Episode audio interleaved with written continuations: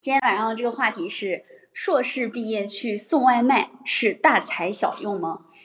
据中国的外卖平台调研统计发现，目前这个数据是截止到九月八号的，目前中国大概是有七百万的外卖小哥，然后其中本科学历呢占百分之三，也就是二十一万人，然后硕士及以上的学历占百分之一，也就是差不多七万人左右。嗯，然后这个数据它其实是目前相对来说比较准确的一个数据，包括最近其实有很多关于高学历人员去送外卖的一些层出不穷的新闻，比如说这条，二零二二年八月九号，一一个叫叶金福的二十七岁的硕士研究生从央企辞职去送外卖，引起了网络上的热议。那这位叫呃这位送外卖的小哥呢，他是毕业于上海财经大学。之前是就职于一家大型的央企，然后因为单位整体的人员变动比较大，所以呢，他就选择了裸辞。在裸辞期间，呃，以及下一份工作的这个过渡期内，他就选择利用送外卖来去达到自己能够有一定收入的兼职副业的目的。还有一个是前段时间比较火的，九月二十号当天，在全网有一条视频非常的火，这个视频的作者呢叫做孟伟。他是毕业于浙江大学荣誉学院竺可桢学院的一个本科毕业生，然后在浙大读了八年的博士，读了八年的博士，然后在就读期间呢，他其实也常常在社交网络媒体上面去分享他自己个人在读博过程当中的一些故事。那在分享的过程当中，有一条视频就火了，这个视频是一个道歉视频。他为什么道歉呢？是因为他讲了一下自己个人经历，然后说我现在孟伟，我作为浙江大学的毕业的学生，然后作为浙江大学的在读博士，那我出来送外卖这件事情给浙江大学竺可桢学院丢人了，这是他原话啊。啊，首先这位孟先生，这位博士在读生，他就就说他的呃从事外卖的这份。送外卖这份工作来说，肯定是啊没有任何的错误的，就是工作是没有对错的。但是我们今天来讨论说他是不是大材小用，我觉得是的。他从事这份工作就是呃有大材小用的这个成分在。然后呃为什么呢？因为首先呢是因为他是一个博士的在读在读的一个博士研究生，那。他手他掌握的一些知识啊，或者是说他的一些呃学历啊这些东西，就呃证明了他的一个这个能力嘛。然后他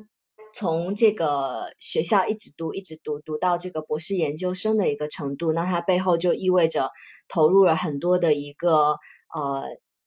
经济的成本啊和他个人的一个时间，才能读到这么高的一个学历嘛。然后到这个学历之后，他选择去送外卖这个工作，让我不是那么的理解。因为送外卖就是普遍的来说，大家会觉得他说是一个就是体力劳动，就是体力比较呃优先的一个劳动。因为呃大家就是这个外卖员，如果他想要呃做到一个比较好的一个那个。呃，收入的话，他就要一直跑。我看到说有一些呃，之前暑假的时候也有蛮多这个呃学生会去跑外卖嘛。那他这个如果想要月收入可能有达到上万的话，就每天好像都要跑个三十单以上。那这个数量对这个外卖员来说已经是一个就是比较繁忙，就是会很忙的一个程度了。那他。已经读到了一个博士研究生，却要来从事一个这样的，就是在我看来就是会体力支出比较大的一个劳动，然后我觉得就浪费了他呃背后的这些教育资源啊和他个人的一个这个学习成长的这些付出的这些精力，包括他家庭对他的这个支持跟经济的一些投入等等，这是第一个原因哈。第二个原因是我觉得他如果就是只是想说。呃，在这个学习的期间挣一些快钱的话，就是想说，就是做一些这样的兼职，可能类似于兼职哈。我觉得他有更多的选择，呃，在他这个学历的这个加持下，他可以做一些，比如说呃导师给的一些项目，或者是说他所在的专业里面，呃，跟他对他本人比较有用的一些东一些工作，啊，这些工作就是可能对他的一些研究，或者是说对这个社会产生的价值，会比他去送外卖会更多一些。然后，对，因为他作为一个博士研究生，他有更多的选择权，而不需要说我一定要去向下卷做这个外卖的工作。就是刚好，因为也谈到这个地方了嘛，然后我在网上也查了很多关于这些人的相应的采访。本来我以为他们选择送外卖，可能确确实实，比如说像阿梅刚才说的，他自己其实本来有很多的选择。然后呢，他没有去选择他学历相关的那个工作，他选择了送外卖。结果大部分的人，他之所以高学历选择送外卖，是因为他太焦虑了。就是他自己硕士毕业，或者说是呃博士毕业，当然更多的是本科嘛。刚才我们说有多少？有二十一万人都是本科毕业，然后去送外卖，其中不乏很多的二幺幺九八五的学员学生。他们是因为太焦虑，他焦虑的点是什么呢？是他本专业毕业之后。能拿到的单月的月薪很低，在他们看来很低，四五千块钱，五六千块钱。然后他刚好就看到网上特别多外卖小哥月入过万，外卖小哥月入两万，外卖小哥在什么节假日能拿到三倍工资。然后这个呃焦虑感是来源于他本身的这个学历所能拿到的薪资水准没有达到社会对他的期待或家人对他的期待，所以他选择去送外卖。然后像这个博士，他之所以去送，是因为他也没有特别多的选择权。他在采访当中就说，他个人能找到的工作都跟他博士研究的内容，以及他研究生本科期间学到的很多的相关的专业是完全不契合的。那在这种情况之下，他不想要去做那些跟他本专业无关的工作，而且那些工作带不来很高的收益。那他出于养家糊口这么一个目目标吧，算是，因为他已经有小孩了。他出于这个养家糊口的目标，他就会选择去送外卖这个来钱非常快的这种就业的方式。他最起码他第一个月月薪他就能拿到比较多，然后未来，当然他目前可能还没考虑未来啊，就这个好像是他们更多的原因。但是我觉得相对来说，因为外卖确实。呃，呃，在我的了解里面，外卖它就是你要用大量的时间跟这个体力来换取这个报酬嘛。如果说大家只是把送外卖当成一个副业来做的话，就是一个兼职嘛，我觉得他送外卖的这个呃投入跟产出反而没有一些其他的这个副业工作来的高耶。嗯，就他们自己可能也没有那种怎么说呢？对他不懂，或者他不清楚有那么多可以进行兼职副业的渠道。另外就是很多的兼职副业其实都需要积累，就你前期都是一个大量的积累的时间跟过程，开头的时候都赚不到钱。比如说我们大家都知道，在网上小红书啊、微博啊、抖音啊，就那么多的账号的博主，他们都很赚钱，但是在起初资源积累的这个过程当中，他其实是没有钱的。然后很多人他可能受不了这个。前期的长时间的这种蛰伏的过程，他就选择赚外卖的那个快速能拿到手的钱。嗯，然后这也会就是，这也是我想说的另外一点，就是外卖虽然他送外卖这个期间，您可能呃会有一些就是可能比较稳定的一些收入，因为你只要去送，肯定就会有收入，对吧？但是送外卖这个工作呢，我觉得它是呃不那么利于就是。个人的一个成长迭代的，啊，因为啊，当你就是投入了这些呃时间跟精力都放在了这个一些体力的劳动上去抢单啊，去送外卖啊，那你就没有更多的时间去思考一些，比如说呃创新性的话，创新性的一些想法或者是一些有意义的话题吧，嗯，因为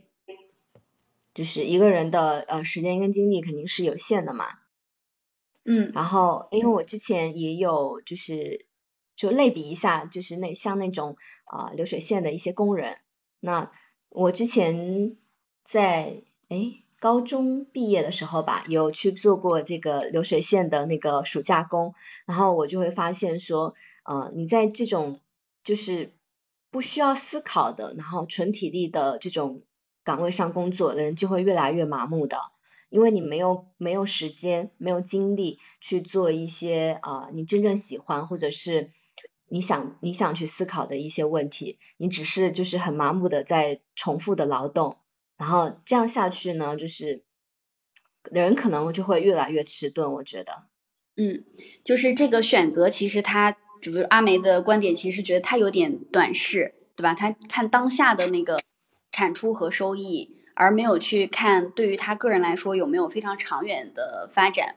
特别是我看到很多采访里面，这些高学历的人，他们送外卖，大部分人他其实是兼职，就是他想在这个 gap 的时间里面，两份工作的这个 gap 时间里面去赚个兼职的钱。但很多选择送外卖的人，他是因为他无法忍受，呃，家里面的人或者是他的朋友拿到特别高的高薪工作，但他自己只能够去找。几千块钱的，就一个月几千块钱工资的工作，然后他心里面其实是不太平衡的，他也想要去赚比较不错的薪水。那在这种情况下，送外卖其实就算是一个选择了啊。这个是阿梅刚才说到的几个，嗯，你继续，我只是一个讨论。嗯嗯，我我大概就是这些观点。我觉得他呃，就是这样的学历跟这样的知识水平之下去送外卖，确实是有点浪费了他的。啊，之前的付出的这些成本，还有他个人的一个时间，然后确实是有大材小用了。我觉得这个不算不是大材小用，因为这个前提呢要看这个人是不是大才，才才能说是不是大材小用。那就是不是大才，然后送外卖是不是小用？嗯，很显然这个人他不一定是个大才，特别是现在这个教育呢。教育产出呢，有很多大学生啊，还有研究生、博士生啊、硕士生、博士生，他并不是人们所期望的那样啊。社会呃，社会很看重的人才，并不是呃，而且呢，有很多啊，报考研究生的，就是因为在本科毕业就业形势不大好，觉得如果。找工作找的不大好，那就再读研，看看学历更高一点是不是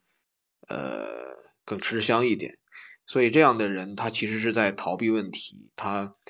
呃他是不得不去上了一个更高更高的学历，而更上了更高学历的话，其实在做科研的话，好像也并没有找到感觉。所以所以说现在的高学历人才他不一定是大才。啊，就算是啊找到，就算是一个大才，那么再说说去做外卖呃骑手这个事情呢，呃，难道他就一定是小用吗？他也不见得是个小用啊。刚才说这位这个故事里面的人，他还并没有毕业，那他是个兼职。就算他毕业了，去专职做一做这个工作呢，呃，也算是在基层先锻炼锻炼吧。而且呢，呃。而且呢，如果他真是一个大才的话，他可能会改写这个行业的一些呃做法吧。呃，之所以人们会有大材小用的疑问呢，可能就是觉得呃外卖快递员这个门槛不高嘛，是吧？嗯。他对学历其实并要求并不高，但是学历高的他也挤进来了，呃，进来了，然后。对于呃年龄也没有啥要求，对于呃各各方面的一些能力，其实要求都都不太复杂。但是要想把外卖这个事情做好的话，也是不容易的啊！别看那些呃月入过万或者几万的那些呃送外卖的，其实他们做起来是特别辛苦，而且也是需要脑力的啊，需要需要有勇有谋啊，需要需要打拼才能做得到。嗯，并不是 随便一个送外卖的都能拿到高收入，其实有很多是收入并不高的。那如果说送外卖这件事儿，它能跟刚才说的有勇有谋挂钩在一起，大家可能对这个工作的接受程度会更高一点。你你怎么去判断，或者说怎么说送外卖这件事儿体现了一个高学历的人的勇和谋？嗯，我先抛砖引玉吧，因为。我们直播间刚好有一位呃有一位朋友啊，他现在上麦了，他就是在上海做外卖做了好好好几年的好多年的一个资深外卖员，哈哈，他比较了解这个行业的情况。嗯，这个砖已经抛完了，我们我们的玉要出来了。好吧，那我就不谦虚了啊。那个，其实这样的，就是因为外卖它是一种，它是一份职业，就是在这个职业里面，它相对于其他的行业来说，可能它的门槛儿，有进来的门槛儿是比较低的，就是只要你会骑电动车，会用手机，你就可以跑。但是呢，就是说你在这个行业里面，你你想跑出来一种就是所谓的层次，就比如说别人在上海的行情啊，就是可以说是大多数人他的工资应该是拿在。就是八千块钱以内的，就是八千块钱以下的这个水平。那你也就是说，进入八千这个俱乐部呢，其实都已经有门槛了。就像如果是说你能拿，就是拿到八千到一万二这个水平的话，基本上就是对于这个跑外卖的来说，就是百分之三十，可能百分之三十的人还不到。就是再往上的话，他有的，你像在上海目前的行情来说，也有能拿到两万多的。像拿到两万多的呢，这就。这就是在这行业里面就属于王者级的存在，就是为什么会出现一个跑外卖的一个等于说是一个体力活，或者说是一个门槛比较低的一个行业，为什么到到最后收入会差这么多呢？那这个中间就是就是就是行业里面的精髓了，就是说你跑的你跑单的时候，你比别人跑单的时候效率会更高，你懂得怎么样在最短的时间之内完成你的订单。你对你的服务区是否特别的熟悉？然后你的路线，还有你的心态，以及你跑单的时候这个，呃，怎么讲呢？就是忍耐力。就是因为我们跑的话，其实我们通常一个人在外面经常跑的话，就是就这种高度集中的话，他连续集中五个小时到六个小时的时候，其实很多人是疲惫的。但是对于有些比较优秀的，像拿到两万以上的这些人呢，他一天他能跑到十二个小时到十四个小时。甚至更长的时间，也就是他在这十几个小时之内，他能一直持续的那种非常亢奋的状态，能完成他的工作，并且是有质有量的完成工作。像这种人呢，就就相对来说都是非常非常的少，可能一百个人里面就很难找到一个。那我们大多数人来说，对于这个行业的了解，就感觉哎，我去跑个外卖就很容易。其实就跟那我们去卖房子啊，或者跑快递啊，呃，去等等这种行业是一样的，就是。进去是很容易的，但是你在这行业里面能拿到相对来说这个收入能高于大多数人，或者说你能成为那个百分之三十左右的这个收入高水平的人，还是比较困难的，就需要你所谓的就是刚才青灵子说的那些，呃，就是各方面的能力吧。啊，我现在都是，我现在说到这儿吧，因为我也是刚刚跑完没多久，我这个脑子也是有点花的。别走别走，我们采访一下。就是，你刚刚只是跟我们讲怎么样勇，这个勇是，比如说是你是人家跑五六个小时就筋疲力尽了，你能够跑十个小时、十二个小时，那我想听一下你的智。智的话就是说你是，就是说你每天在跑单的时候，你一定要不断的在优化你的路线。在你的这个就是大脑里面一直不断的储存新的信息，就比如说什么样的地方路线在什么样的点单子比较多，还有什么样的地方送的时候比较容易送，哪些地方不好送，以及你接到这个商家餐的时候，你知道哪些商家的哪些餐品出餐比较快，因为他你像我们就中午午高峰的时候，一个小时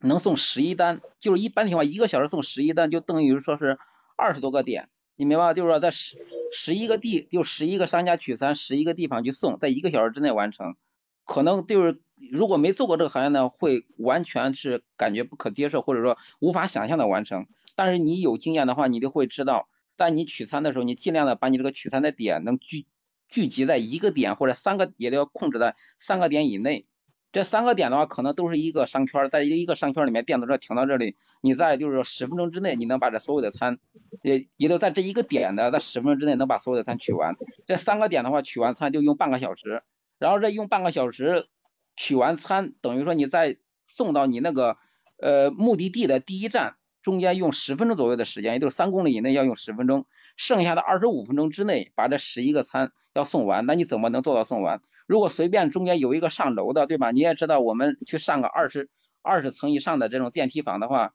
一上一下五分钟都没有了。那你如果完成这样的话，你可能完成不了。那你就尽量的把你的这种单搞成那种写字楼啊，或者说那种就是呃就是放到门口的，等于说不上楼的，我直接放你一楼门口的，并且还是特别容易的。就是说你在接这种单的时候，或者筛选这种单的时候，你脑子是一直在计算的，算一下你接这个单的时候，你的时间往下面要算，要加多长时间？就是你要你要一直要累加，就是说你不能说很盲目的，呃，系统给你派多少单，不管给你派什么单，你都要。到要到最后，的全部干超时了，那干超时那都是白跑了，对不对？那还亏钱的。所以这个就是你的哦，对，就同时会收到收到很多个单，然后你有权利就是接受哪些单，有权利就是不接受哪些单，是这样吗？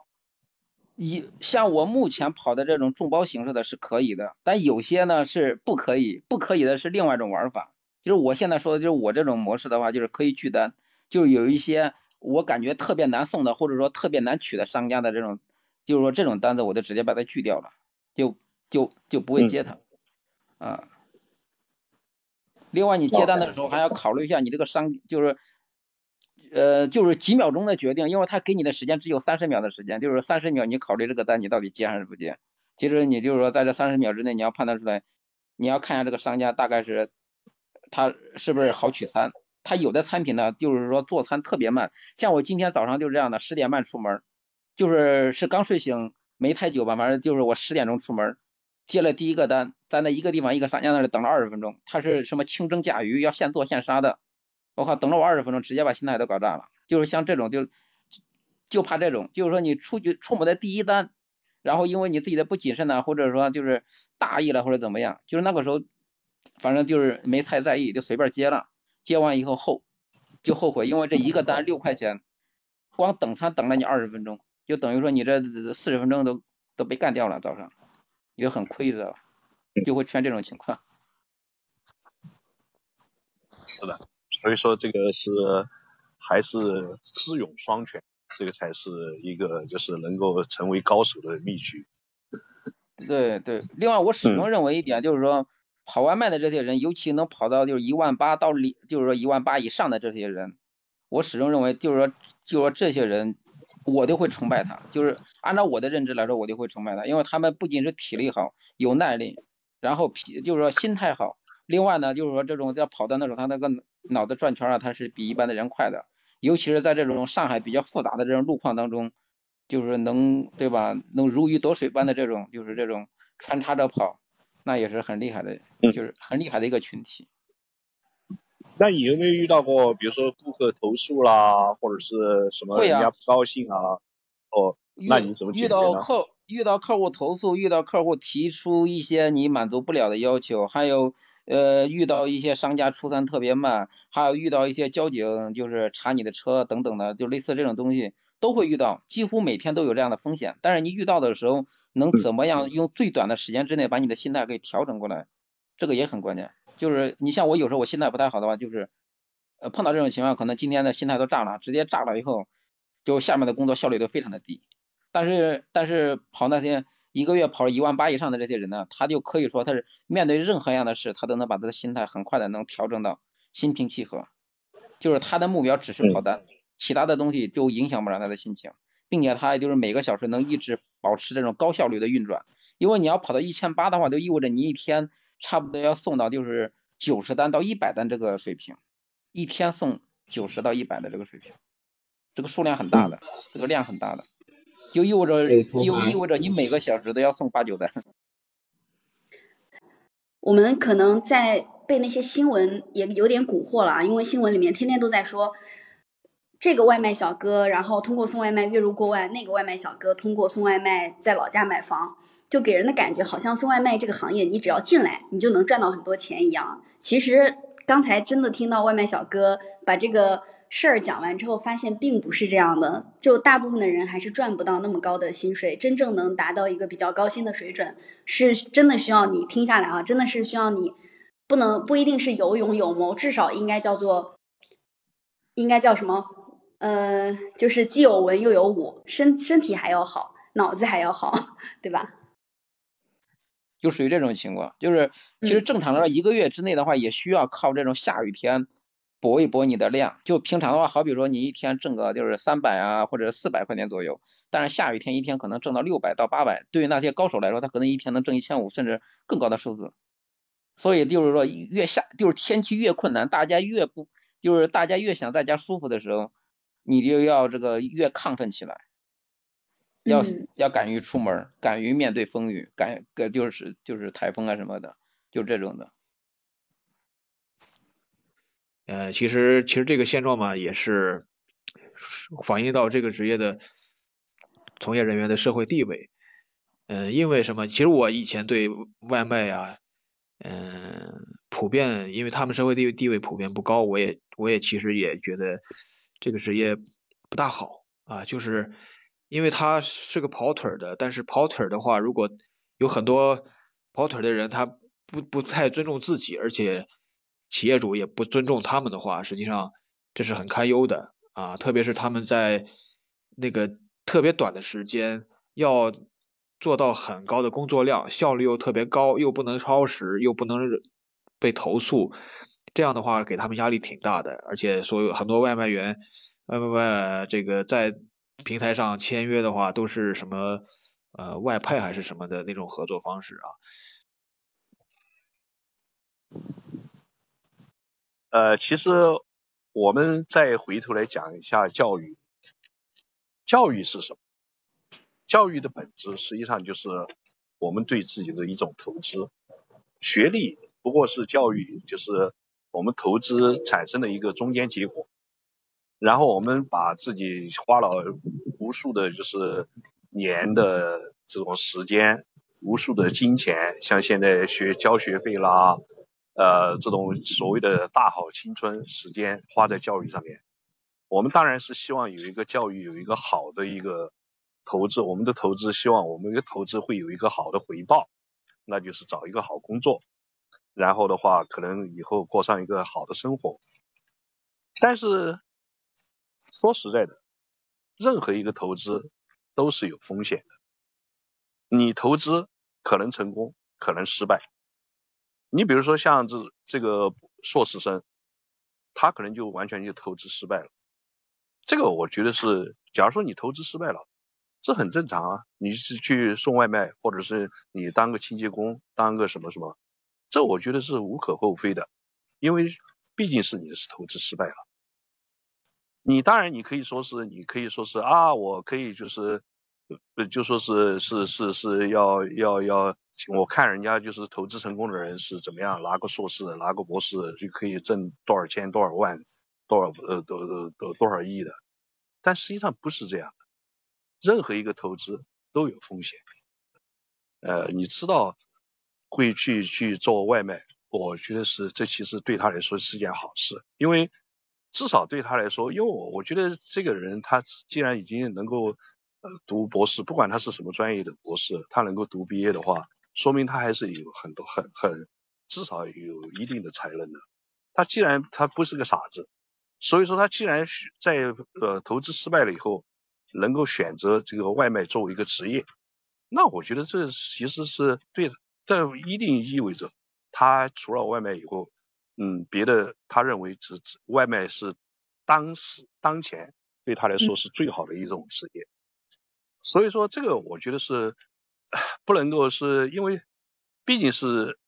什么人做什么职业，什么他自己选择的职业，那我们作为一个外人，我觉得是不应该说三道四的，而是应该鼓励他，因为这是他自己的选择。因为别的人我们不知道他就是擅长什么，不擅长什么。聊这个现象是现象，如果说就就于这个个体的这个事件，我其实有也有大概了解了一下。其实他可能这个人是不是已经结婚了？他另外他读博可能读了有七八年，因为各种原因嘛，可能一直没有毕业，可能是答答辩论文嘛，可能一直没通过，所以他就在今年的时候注册了抖音号，然后开始跑外卖。今年二月份的时候开始跑的外卖，跑了几个月吧。在这个里面的动机，我觉得他是这样，他应该不是说想着把这个外卖当成一个长期的，或者说一个就是怎么讲呢，就是长期奋斗的一个职业，他应该不是这么想的。我个人觉得他应该是在目前这个阶段，也许他已经有家庭了，他毕竟也熬了这么多年没有拿到这个毕业证，所以他也就又又要养家。他好像他女儿好像什么就是又有病什么的，可能是在物质方面或者在钱方面有压力。他所所以呢，作为一个三十出头的一个男人来说，对吧？他就是可能有一个痛苦的抉择，但是呢，在他的现有的认知里面，他就是他现在这个学历，呃，去找任何一个工作，刚去进去的话，一个月别人也不会给他拿八千块钱以上的工资，估计，因为他也没有毕业，可能也没有什么工作什么履历什么的。但是呢，他如果在杭州这个地方跑外卖，他能认真跑的话，又玩着抖音的，就是又拿着这个抖音号去搞一搞粉丝啊什么的，可能他有一个这样的一个大概的可能性，他内心深处。另外就是他现在这个收入，有可能就是也能拿到个八，就是七八千块钱左右，或者再高一点的，就是以上的工资。呃，所以对他来说是目前的是不得已而为之的一种选择。我个人认为他是这样的。这个行业是一个高淘汰率的一个行业，就是可能很多人会进来玩，就是跑一下试一下，但是一般情况熬到半年以后，就是大部分来说都会被洗掉的，是这样的一个情况。那这样的话，他就是去去就是跑外卖救急，呃，女儿生病或者他没钱，所以说这这个我倒是我觉得是这可理可以理解，但是呢，就说是。其实这也对我来说也是一个，就是呃，我我觉得我们应该就是，我说我们了，就是对他来说，其实也是，我觉得也是一个灵魂拷问的一件事情。你觉得是读博士，呃，投资这么就是做这么大投资值得吗？这个我觉得是应该是他对于他来说应该考虑一件事情。你读博士。然后女儿生病，或者是呃太太可能挣的工资也不多，那你这样的话，你读博士辛苦这么这么多，投资这么这么这么这么这么长时间，你到时候毕业以后，呃毕业的前景怎么样？你能找到个多少呃呃找到一个职位能够赚那么多钱啊？还是你自己现在先跳出来，暂时不要读博士？然后去找一个就是什么样的工作，然后来就是养家糊口。其实我觉得这个事情是值得深思的，因为作为一个有家的男人，你自己不能只是考考虑你自己的学历、自己的教育，你得考虑你自己的家庭。这个我觉得是可能每个人都应该想一下，读博士、读硕士。到底我们是为什么要读博士、读硕士？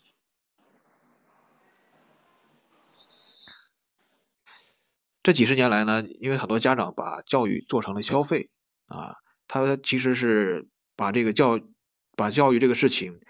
本身是一个投资呢，搞混乱了，搞混了。本来是一个投投资心态，但是呢，具体做的时候却做却做成了消费行为。比方说，让他上一个什么。呃，名校啊啊，或者是一买个学区房上个什么什么学校，然后或者上个什么私立学校，其实看起来是像像是投资，实际上他是在跟风，看别人去往哪里去挤，他也想挤到哪里去；看别人报个培训班、报个兴趣班，他也去报啊，然后报个补习班什么的，那总觉得钱花到位了，就就就可能有好的好的回报什么。或者看到别人这样花钱了，那他也觉得花了钱就踏实了。但实际上，这种盲目的跟风、盲目的投资，就像股票市场一样的，你盲目的买股票，肯定会被割韭菜的。像这样的话，结果是肯定是会有牺牲品啊，就是这个教育乱象的牺牲品啊。教育军备竞赛使得人们把大量资源和精力，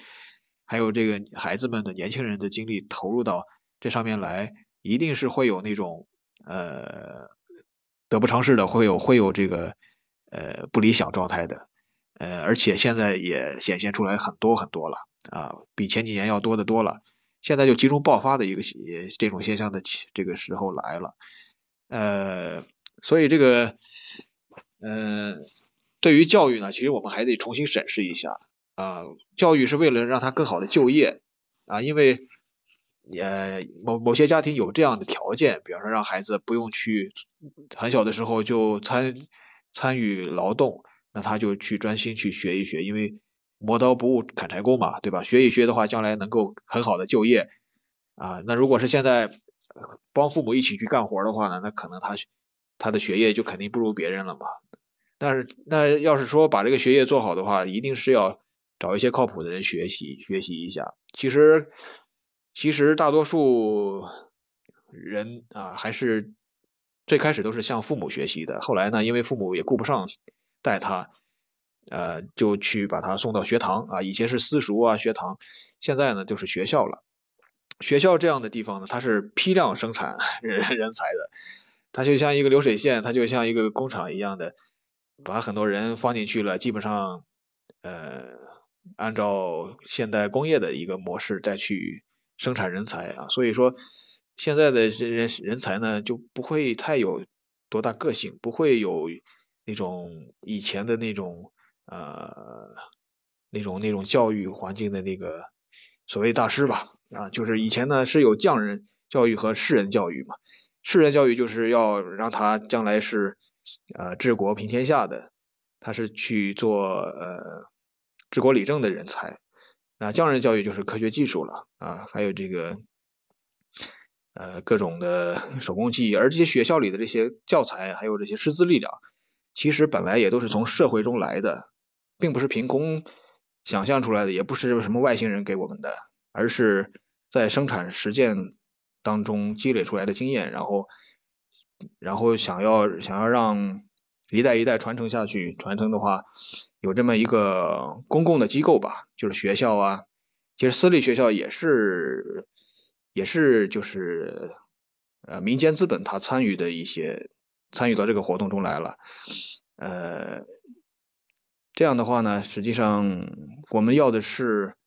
呃能够能够为对社会有用的人才啊，但是。很多家长让孩子去上学，却是为了呃将来的一个就业，是达到自己的一个私人目的。比方说职位很高，比方说薪薪水很高，比方说啊名名声听着很好，这样的话就走偏了嘛。其实他并没有关注孩子的能力成长，并没有说保证让孩子的身体好啊，然后心态好，然后待人处事好啊，还有就是做项目、做做任务做得好。啊，还有就是领导能力这些，其实大多数的学子是是没有做到的啊。何况在这个在一些学校里面的学风又不大好，其实个体的学子在学校里面也是呃也就也就他是他是改变不了学校的嘛。所以现在的现在的学子就有些啊有些有些失落吧啊，不是天之骄子了。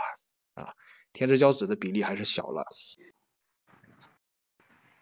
像你们都没有说到，那你们知不知道国内硕士生一个月补贴有多少？你们知不知道国内普通博士一个月补贴有多少？呃，国家给我发二百四十块钱，导师给我发二二百，一共是四百四十块钱。嗯。是一二年到一五年。呃，我读博士期间。我一个月拿一千一百二十五，还是这个国家增长之后，因为我读博第二年发条文，就是博士生每年补贴不得少于一万。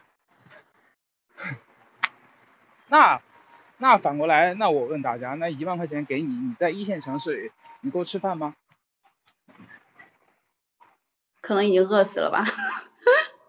对啊，那那必然我们都要去找钱啊。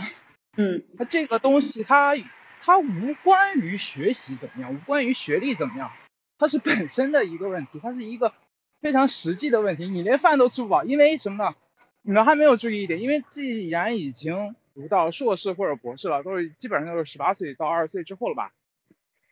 对吧？至少二十。在这个年龄段，对你在这个年龄段的时候，你就会发现你身边有很多同学都已经赚钱了，但是你还没有赚钱，对吧？啊，先不说赚不赚钱，对，先说，哎，我我不就是说最起码我这个脸皮比较薄的话，我就不好意思再张嘴给家里要钱了吧。你也是有支出的，你也是需要买衣服啊，你也需要买书啊，你也需要吃饭啊，那送个外卖怎么办？那我们学校里他们还这个非学生会，就是一群硕士小朋友自己搞的菜鸟联盟嘛，嗯，就给那些不愿意领快递的去送快递嘛，一个快递收两块钱嘛，嗯，这不都很正常？那你收回来，他们好像这个比还没有送外卖的，呃，这个赚的多，不是嗯。还没有送外卖的这个薪级高呢，因为他们这个范围更小啊，就只负责学校里面的，而且而且还天天这个被人说啊，你就帮我跑个腿儿，你就收两块，怎么样？巴拉巴拉巴拉巴拉。你你你这个问题，你咱们在讨论这个问题的时候，要面向他这个本人这个实际情况，他也非常就是有可能就是家境不好，对吧？那这一点就无法改变，除非他中彩票啊，不然他老板也不会多给他发钱啊。大家不要再说什么奖学金、助学金这个东西，学费现在硕士的学费是自己交的，你的助学金、你的奖学金够把你今年的学费交齐，就代表着你已经是呃前百分之三十的学生了，因为只有前百分之三十才能每年给你发到一万左右，我记得应该是，因为他们的学费应该是八千还是一万，嗯，他们分每年奖学金分一二三等，一等才能呃补平你今年的学费以及你的住宿费。更何况现在很多高校已经不不再提供住宿了，需要你去租租房子住，又是一笔开销。再加上你是他这个都这些情况，那都是非常实际的一个情况。你先不说对吧？先不说这个学历怎么样，那那你反过来讲的话，他他还存在一种可能啊，他的他的这个课题是不是就是调查这个外卖行业这个法律条文什么什么紊乱什么什么乱七八糟的？因为前几段前段时间不是都爆出来这个霸王条款以及这个赔付外卖员的这一块吗，那说不准他也是在做这一块的研究。嗯关键是，呃，还有一点就是说，我们知道他是因为他自己拍了抖音，他自己给自己宣传了一下。那，呃，先不说大材小用，那最起码来讲的话，我觉得，呃，可能是吧？可能送外卖的大哥们有千千万，但是发抖音能火的没几个，嗯同时能引起社会讨论的也没几个，对吧？那嗯反而他引引起了，为什么？就是因为他这个身份，呃不是不是他这个身份，他的这个学历，对吧？给社会给这个所有人一看一震惊，哇，硕士去跑外卖，硕士不只有去跑外卖的，硕士还有去种地的，是大家不知道而已。我就是种地出来的。我一天天晒得跟农民工差不多一个肤色，他们还有钱拿，我连一分钱都没有。大家可能关注的点不是太一样，我对他就比较能感同身受，我觉得这是很正常，没有钱自己去搞点钱花花，这不很正常，没必要引发这么大的社会讨论。同时，这位大哥他可能就是说，当时拍了抖音之后，他不知道他是以以一种什么样的心态去发的这个抖音，所以说 引发了这个社会的舆论的发酵，嗯对吧？那我们在在地里干活的时候，我们嗯没拍过抖音，反正反正我们顶多发个朋友圈儿，发朋友圈儿大家看到的也都是师弟师妹，也都是一个圈子里的，然后大家互相卖惨，反正都一样。然后这个说完这个之后，然后第二个就是这个教育教育的本质是什么？我觉得教育的本质，那么我觉得刚才贤菊说的，就大家说的都挺到位的。但是但是我说一点啊，这个教育你觉得是个投资，其实你就是说你把它投，你把它说成投资之后，我就觉得你就把这个东西就把它具象化，就是说怎么说呢？就就是说你如果不再读书的话，其实你面向社会，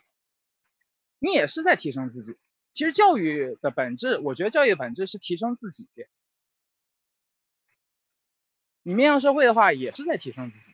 所以说，你面向社会，那反过来讲，面向社会工作的话，是不是也是一种投资？我觉得就可能太具象化了吧，我不是很认同这个投资这个观点。同时再讲一点，就是呃，就业形势以及这个学历选择这一块儿，这个东西说句实话来讲，今年二零二一年。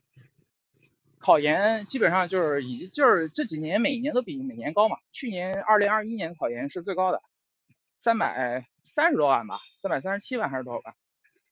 一共上了一百一十七万，这还是扩招之后，硕士是每年以一个正常的百分比进行扩招的，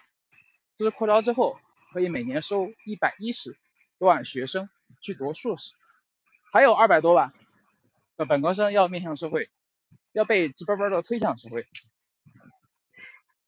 你就想这这个就业形势，它能好到哪里去？你更何况来讲，现在你就是每年有一百一十多万的硕士去进修这个学位，那每年会出来多少？那二就刚才说的二百多万的本科生还还只是报考没有考上那一批，那正常毕业直接工作的还得呃还还得另算。他们还得面面临着和这个每年接近一百万毕业的硕士以及博士去争工作，所以说你你这这差不多就是怎么说，差不多每年也就是两三百万人、三百多万人嘛，投入这个就业岗位，那关键没有这么多就业岗位怎么办？没有这么多就业岗位，还还是刚才那句话，还是需要吃饭啊。对不对？反正就自己赚的钱，干什么干什么不是干，反正都是自己拿双手赚来的。我能填饱自己肚子再说呗。所以说现在就是慢慢的来看，它并不是说，并不是说什么呢？并不是说我接受更高等的教育，我是为了博得更好的一个前程，而是在这个竞争非常大的这个社会状态下，我能让我吃饱饭。这是第一点，这是最底层的一个观点。其次，对吧？我可以体面的吃饱饭。然后，然后再往后就是我我能吃比别人更好的饭。我们要从最底层的这个欲望去看。所以说，现在我身边的很多这个博士同学就业，其实并没有想象中这么好。所以说。你整体就业形势来看这个事情的话，我觉得就是挺正常的。你这只是看到了一个，对吧？去送外卖的，那那我们他他们那些研究土木工程的，可能现在还都在工地上呢。啊，虽然不一定搬砖，但是干的活和农民工也差不多，甚至工资还没有技术工种要给的多。那你这找谁说理去？那只不过就是他们没有发抖音而已。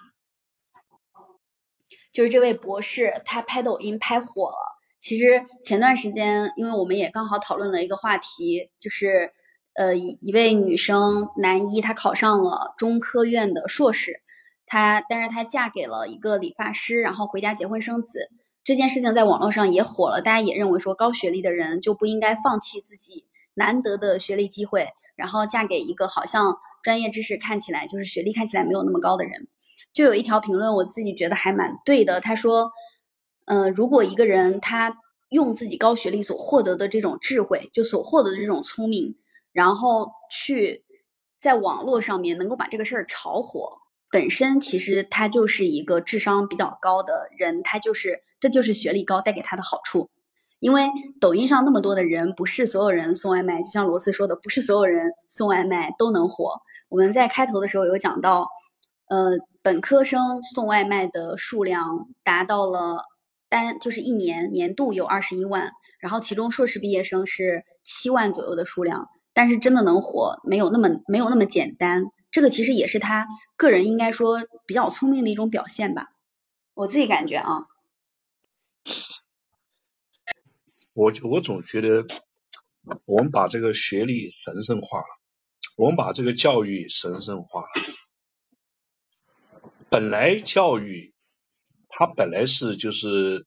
就是相当于就是我是师傅，我教一个徒弟，然后的话，这实际上就是学校的本质，就是我把知识传递过来。但是问题呢，现在呢，就说是随着这个学校所谓的制度化、规范化了以后呢，很多人就觉得是好像知识就只能从学校出来，就别的地方就学不到知识了。别的地方就就你无法就是得到知识的传授，其实这个是非常不对的。还有呢一个呢，就说是只要你进入学校，你进入这个体系，你就可以得到知识，你就可以就是一个变成一个所谓的呃你呃拿到一个学位，你就只觉得你知识很丰富了。其实这个是不对的。这个其实是学校只是给你提供一个获取知识的一个途径。嗯，或者是一个比较正规的一个渠道，但是你进入学校了以后，你得到知识，很可能这个知识的话，因为很多时候去因为学校产业化了以后的话，它会就嗯就跟市场就是脱节了。本来按道理讲，我们每一行三百六十五行，就是随便哪一行需要什么人，你就去学什么。然后这社会的话，它是一个自自呃自由市场，就是自由经济，它应该调节的。呃，在古代的话，比如说是 那卖菜的人多了，可能就是就是很多人就去改改行去呃织布，或者很很多人就去打铁，或者是做什么做什么，就是说哪一行就是它总是一个就是分布嘛。但是现在的话，我们的学校系统的话。可能有些学校系统就是太太厉害了，他就完全就不顾这市场的需求，反正我就是只要我是老师，我就拼命的就是招学生，我就拼命的就是就是我也不管你学生的出路怎么样，反正你是这个每个人都得就是就是我就拼命招学生，学生的出路我不管，所以说你看现在很多什么博士生、博士导师、硕硕士导师什么。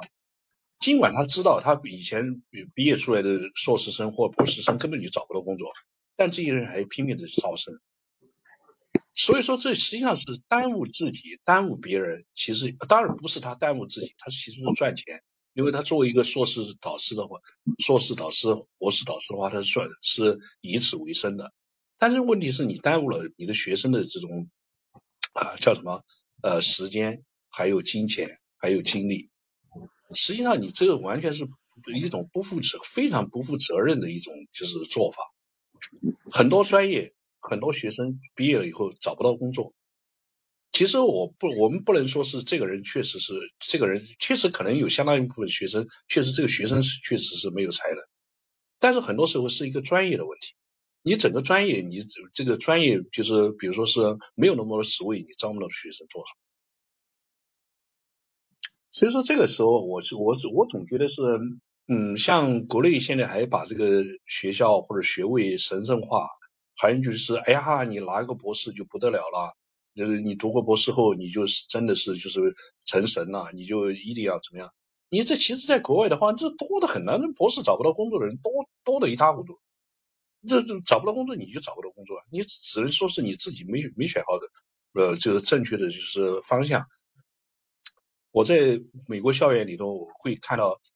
不，当然不是很多，有有有有一部分人的话，他是拿了这种三个硕士学位，两个博士学位，当然这些可能是算算是职业学生了，他也不想就是因为想，呃，可能他们的就是就是叫什么，他们的目的不一样了，他们可能就想说赖在学校里头不想出去工作，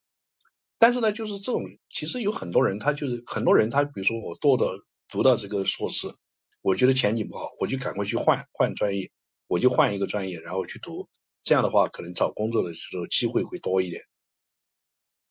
呃，应该说我们就是刚才罗斯也有提到这个这个点，就是读博士本身，如果你非要跟利益去挂钩，比如说就是要跟你的薪水，然后你未来能找什么样的工作去挂钩的话，那本身这件。嗯，它不是特别的对。就为什么读博这件事情本身，它不能只是为了去读博、去精进自己的专业知识、去学习呢？也可以的呀。如果大家不用这种非常功利性的眼光去看待一个人所拥有的学位，那就不会把这个学位跟他必然要拿到的薪水去做挂钩了。就做一个正向的一个，好像得成正比。是的，假如说你是有经济基础，你老爹是李刚，我非常赞成，你完全是可以就是就是呃就是读博士读十个博士，然后你说嗯我有呃就是丰富了我的知识，完完善完美了我的人生，没有问题，因为你有经济基础。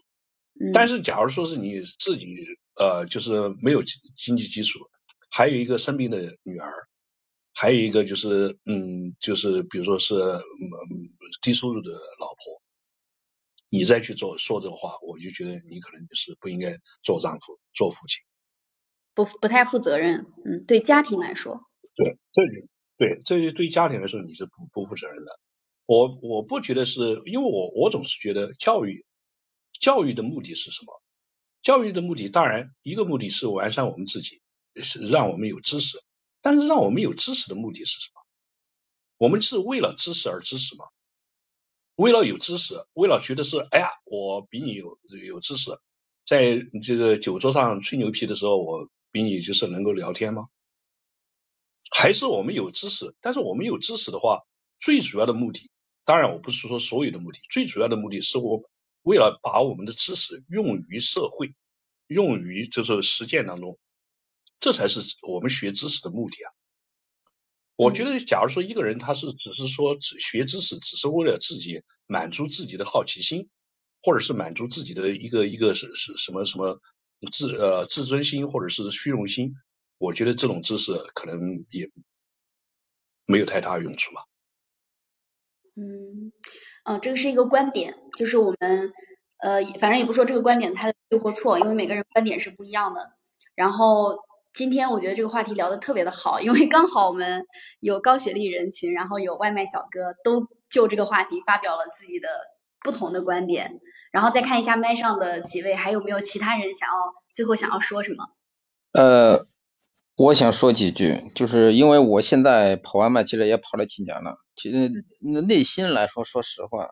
还是有一些痛苦啊，或者是什么的。就是我觉得就是我就是通过这两这三年吧跑外卖，就是让我认识到就是我觉得大多数的大多数人的人生是平庸的，无论你是通无论你是追求了学习啊或者不学习好，但是我们大多数的经历对于其他人来说你是平庸的，但是对于你个人来说，